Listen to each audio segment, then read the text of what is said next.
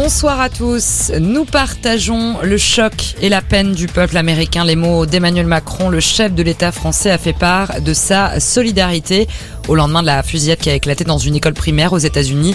Une fusillade au bilan particulièrement dramatique. 21 morts, dont deux enfants. L'assaillant a lui été abattu par la police. Quelques heures après le drame, Joe Biden s'est exprimé. Le président américain appelle à affronter le lobby des armes. De son côté, le pape François dit avoir eu le cœur brisé après ce drame.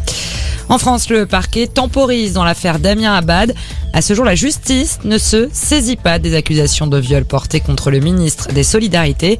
Le parquet explique ne pas pouvoir identifier la victime des faits dénoncés, ce qui l'empêche de procéder à son audition circonstanciée peut-être bientôt la fin des points en moins pour les petits excès de vitesse.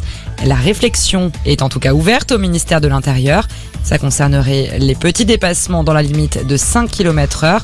L'idée serait de continuer à les sanctionner avec une amende mais sans impact sur les points du permis.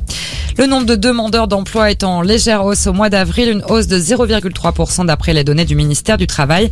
En revanche, sur le trimestre, la tendance est bien à la baisse, un recul de 5% du nombre de demandeurs d'emploi inscrits en catégorie A. Rendre la santé accessible aux plus pauvres, c'est l'objectif d'une initiative annoncée aujourd'hui au Forum économique de Davos. Concrètement, le géant pharmaceutique Pfizer s'engage à vendre à prix coûtant certains de ses médicaments et vaccins à 45 pays pauvres. En sport du tennis, jour 4 à Roland Garros, début du deuxième tour sur les cours de la Porte d'Auteuil.